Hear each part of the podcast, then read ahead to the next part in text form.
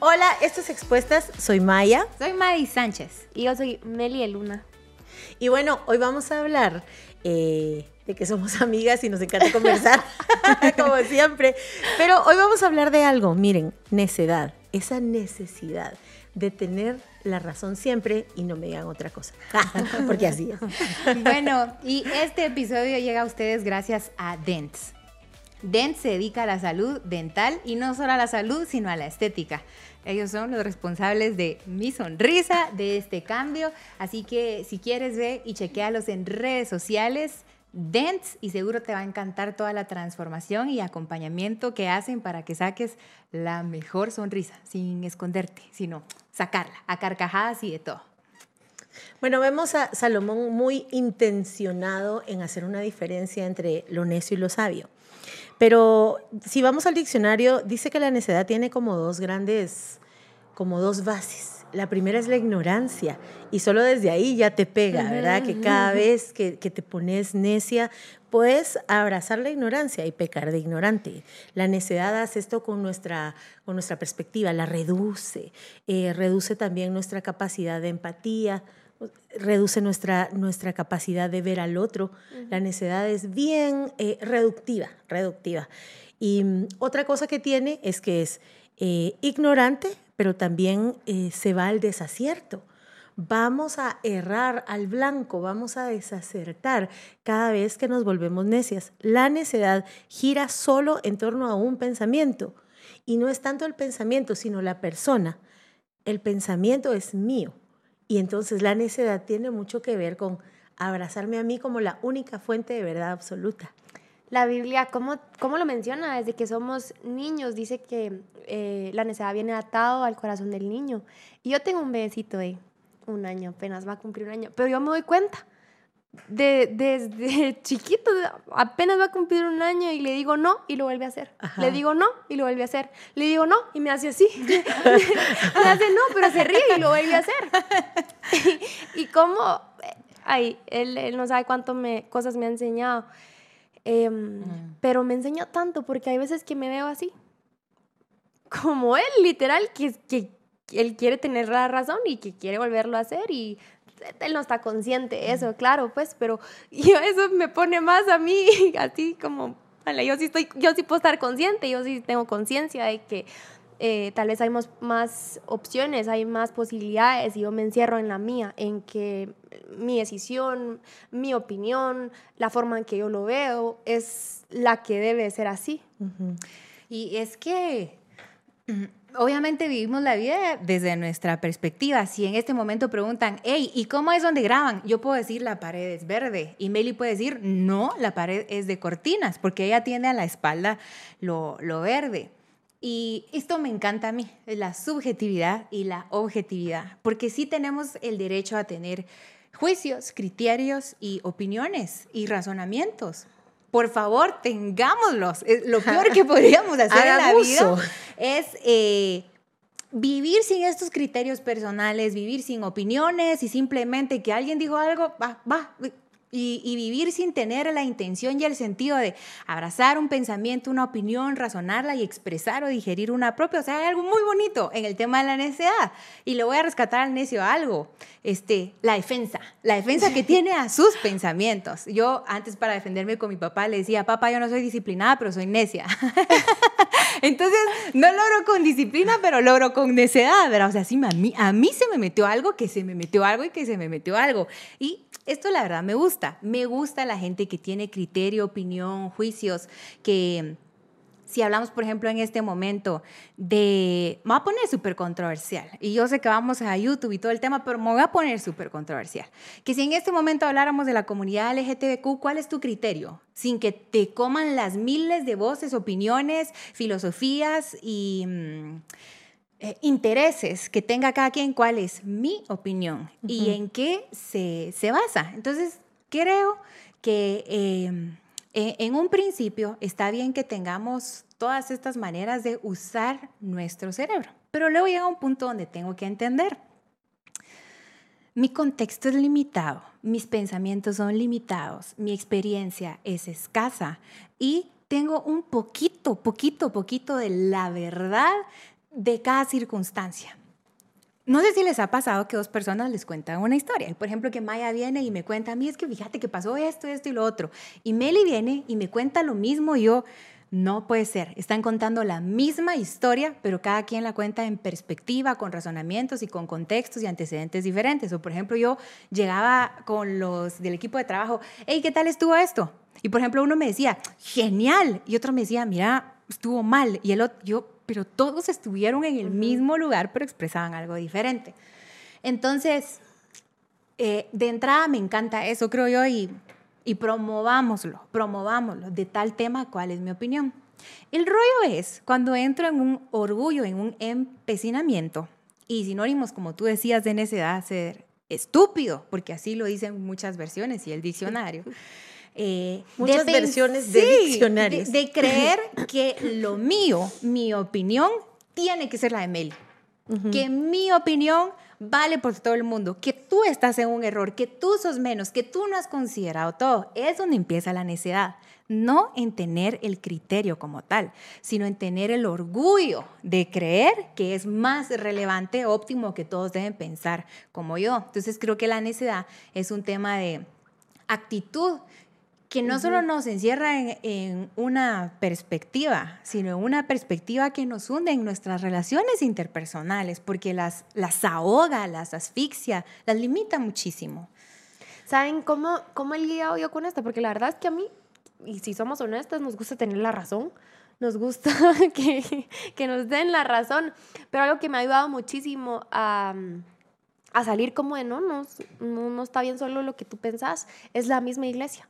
Eh, en el equipo que tenemos, miren, si ustedes pudieran conocer a cada uno, bueno, Maíz es parte de una, una de ellas, pero cada uno es un, es, son, hay tan creativos, hay de todo en el equipo que, que me ayuda a ver, yo pienso y digo, si ella no dice lo que piensa, yo tal vez nunca lo hubiera visto de esa forma, o si no hubiera escuchado este punto de vista, yo no lo hubiera visto para nada de esa forma.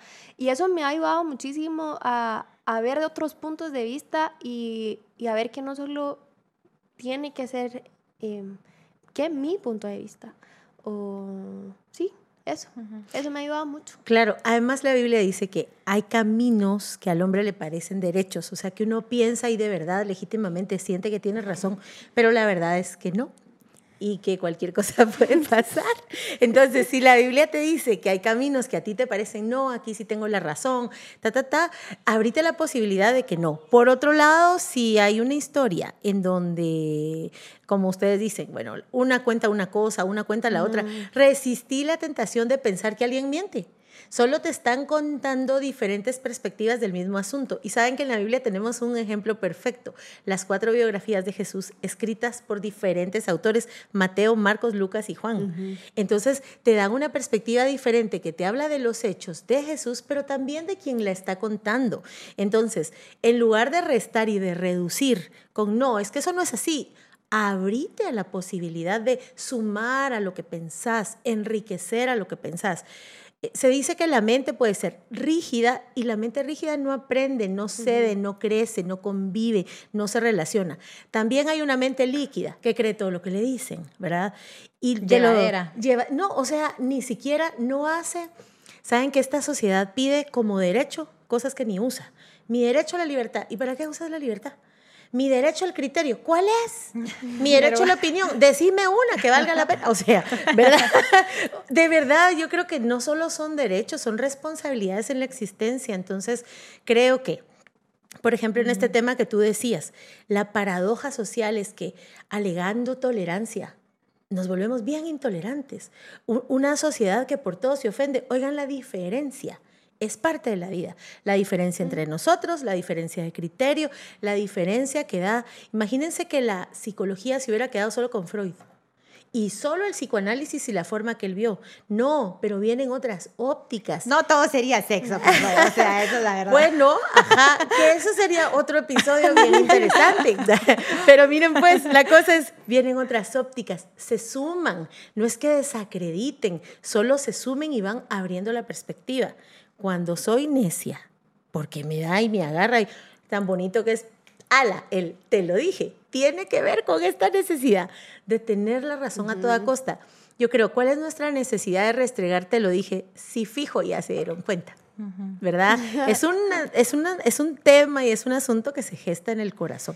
Y saben que las opiniones son un tema de riqueza y un tema de recursos. Si yo considero que soy súper rica en mi propia riqueza y en mi, mis propios recursos, puede ser que lo sea. Porque yo no creo que la necesidad esté únicamente en errar, sino la obstinación profunda, ¿verdad? O creer que yo soy la última Coca-Cola en el desierto con la información más verídica.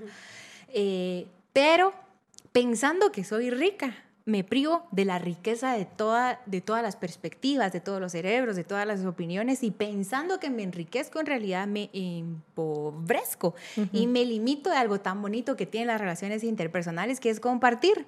Entonces, de este tema, eh, yo lo, lo, que he notado es como voy a ser en este momento alguien que escucha escucha y escucha, aunque no piense lo mismo, voy a recibir.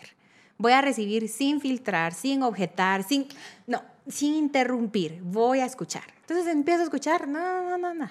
Y empiezo a analizar la perspectiva de la otra persona. Ah, Meli dice que hay cortinas porque está sentada de este lado, porque sus antecedentes, porque su silla, porque la iluminación. Y escuchar sin agregarle como un juicio a la persona. Escuchar y luego, porque es algo que no hacemos en nuestras relaciones, es decirle, yo te voy a decir lo que opino, considéralo como algo diferente y si te sirve, bueno, y si no, no. Y eso provoca que automáticamente la otra persona sea ah, no me está obligando a creer como yo, no está no, no me está tratando de convencer o vender una idea, simplemente hay un intercambio. Y ahí sí, cada quien que sea responsable, sabio o necio de aprender de las demás personas, de las demás opiniones, de las demás historias y decir, bueno, lo que estas personas me están diciendo es útil y crean de mí una persona sabia. Entonces el sabio para empezar es el que teme a Jehová y el que teme a Jehová lo reconoce en las palabras de otro también. Tú dijiste una palabra clave y es escuchar. Muchas veces nos vemos como te estoy escuchando, pero me estoy escuchando a mí. Ajá. ¿Verdad? No hay silencio en la mente. Yo me he topado con eso muchas veces y Juan Diego me la cacha así y me dice, mm, Chini, ayuda. como me estoy escuchando a mí. pero me dice algo así como, eh, si entendiste lo que te quiero decir, ¿me puedes, me puedes decir en tus palabras qué entendiste? Y yo, mm". ¿por qué? Porque muchas veces me he visto así de no te escuché, realmente tú te diste cuenta. ¿Y saben qué digo mucho? Cuando, cuando, cuando él se da cuenta, yo, yo digo, ajá. y, y, ahí estoy, ¿verdad? Ahí poniéndole como atención y viéndolo, hasta que cae, pues, ahí me pone, me aterriza y, no, escúchame, te estás escuchando a ti. O, ¿sabes, por ejemplo, qué me pasa a mí? Que es, soy condescendiente y es orgullo. Y creo que si me cae tan mal que la gente sea condescendiente conmigo es porque yo, a mí no me gusta. Yo sé que hay atrás de la condescendencia. Entonces yo soy como de, ajá, ajá, ajá. Pero en el fondo estoy subestimando la opinión, el pensamiento del otro. Y es llevadero. O sea, la actitud, sí, la actitud es correcta. Ay, me está dando la razón o me está escuchando. Cuentos. O sea, atrás la intención es, es mala, es equivocada. Ser condescendiente es, te digo como que sí, pero en el fondo, yo tengo, mira, mi orgullo de este tamaño y nadie más.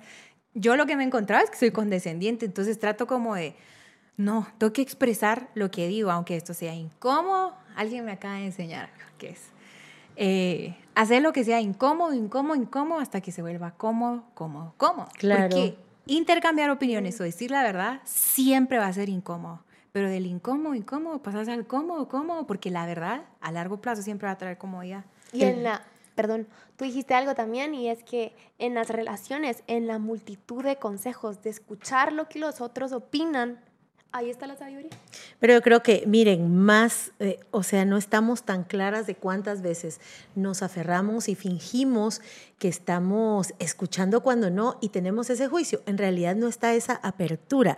Recuerdo dos versículos de la Biblia. Primero, de no ser sabio en tu propia opinión si tú sos fan de tu propia opinión, si yo soy fan de mi propia opinión, me falta apertura. Tal vez tengo muy poquita información y eso me lleva al siguiente asunto. Uno no siempre tiene prácticamente nunca tiene la, la, fotografía completa, el panorama completo. Dios lo tiene. Nadie. Otra cosa que se da es que hay mucho pensamiento místico, pensamiento mágico. Ah, no, es que yo sé, no, yo sé, mira, porque yo, yo sé, yo sentí. Yo creo que sí puedes sentir a veces, creo que sí puedes tener intuición, pero no puedes condenar a la gente. Incluso, ¿qué es lo que se hace con la intuición? Se comprueba una buena cantidad de veces podrás ser acertada, pero otras veces estás equivocada y recordar que el cerebro, cerebro humano tiene sus trampas. Fíjense que yo me vi, a ver, en esta mi historia de no, es que yo me recuerdo, es más, yo tengo la fotografía, pero no me vieran cuando estoy, cuando soy sabia en mi propia opinión. No, no, no, no, no, no para nada, no, les voy a decir cómo es y me pongo así como rígida y así como, no, les voy a decir, lo que pasó es tal cosa, cuando llegamos a la casa les voy a mostrar la fotografía y de verdad con esta certeza de yo tengo la razón, no la yo la tengo, ¿verdad? Aquí está. Aquí, aquí la tengo. voy, solo permíteme termino la historia. Voy, al, voy al álbum de fotos. La abro absolutamente equivocada. Mi recuerdo estaba equivocado. Mi obstinación me hace decirme a mí misma, sí, tienes razón, sí, estaba equivocada. Y es que dijiste algo, el cerebro se equivoca, y aquí es lo que me encanta, pasar a la parte espiritual de nuestro ser. El espíritu no. Y la vida en el Señor es rica en Él. Es decir, mientras yo más me relaciono con Dios, más humilde soy y menos empiezo a equivocarme porque empiezo a, rechazar la necedad, que es lo que dice Proverbios o Eclesiastes. Empiezo a rechazar la necedad, no voy a caminar en necedad.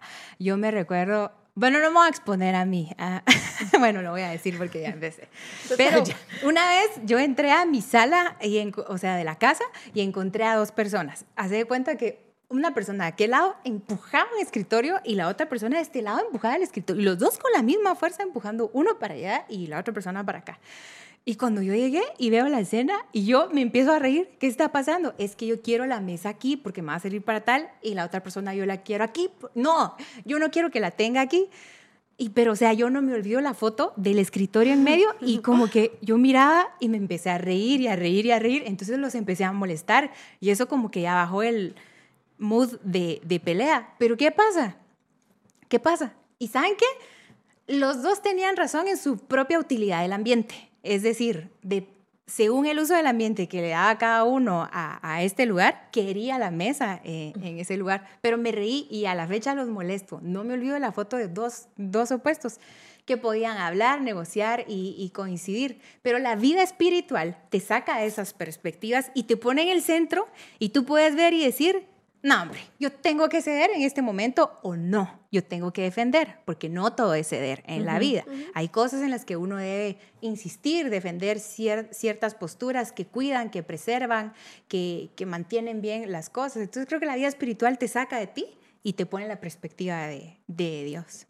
Yo creo que terminaría diciéndoles que escuchen, que aprendan a escuchar, que mm, eh, en las palabras de la otra persona quizás puedes tener la la mejor receta de, poder llevar mejor tu negocio, tu matrimonio, tu vida en sí, literal, cómo estás educando a tus hijos, que hay más, que no solo está tu pensamiento, no solo está tu propia opinión, sino hay más. Y ahí está la sabiduría, así que no te limites ni te prives de eso. Bueno, y decir sí, la necesidad es esta insistencia llevada al máximo.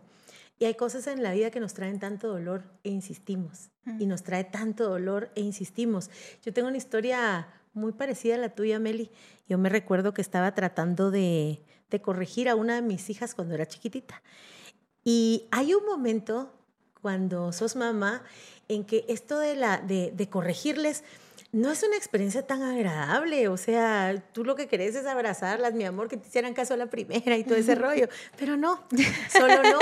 Entonces, yo me recuerdo esa, esa vez que me sentía frustrada y triste y entonces agarré al pedacito de niña, la puse enfrente y yo me bajé y le dije, mira, pero se me empezaron a salir las lágrimas. Y yo le dije, mira, mi amor, le dije, de verdad, yo no es que te quiera quitar la diversión, yo no es que quiera hacerte la vida fea, pero tú insistís e insistís en hacer lo que te hace daño. Ay, mucha. Y Dios me dijo, igual que tú. y esta necedad nos lleva a insistencias, que de pronto la psicología les llama círculos, ¿verdad? Adicciones. Pero son insistencias también del corazón en donde antes de convertirse en una adicción fue un hábito en tu vida, fue una, em, un, un, consumo que hacías, una habitualidad. Y cuando yo le estaba diciendo ese discurso a esa niña con lágrimas en mis ojos, dije, no, pues yo soy esta niña que solo insiste en lo que no. Ojalá si lo que necesitamos es discernimiento, aprender a distinguir en dónde vale insistir y en dónde vale ya no insistir. Ya no hay cosas que te traen mucho dolor sin fruto, no insistas. Hay cosas que te quitan oportunidades, no insistas. Hay cosas que te van a herir, no insistas. Bueno, así que tengamos la humildad de ceder y reconocer el corazón de Dios en nuestros labios y acciones. Eh, Pedro fue felicitado porque le dijo a Jesús, tú eres el Mesías. Y a la siguiente escena le dijo, maestro, por favor no vayas a la cruz. Y Jesús le dijo, apártate de mí, Satanás. El mismo Pedro que fue validado por reconocer quién era el Mesías, fue el mismo Pedro que fue eh, exhortado porque sus palabras tenían un plan del enemigo. Entonces solo tengamos la humildad de decirle a Dios, Dios, por favor, que yo sea más el que, el que dice, que, que reconoce al Mesías en sus palabras y en su actuar, que el que expresa un plan enemigo en sus palabras y en su actuar. Así que tengamos humildad y digámosle a Jesús, corregime siempre porque siempre te voy a querer escuchar. Esto fue Expestas, esperamos que les haya gustado, suscríbanse, denle un like y denle en compartir también. Nos vemos en la próxima.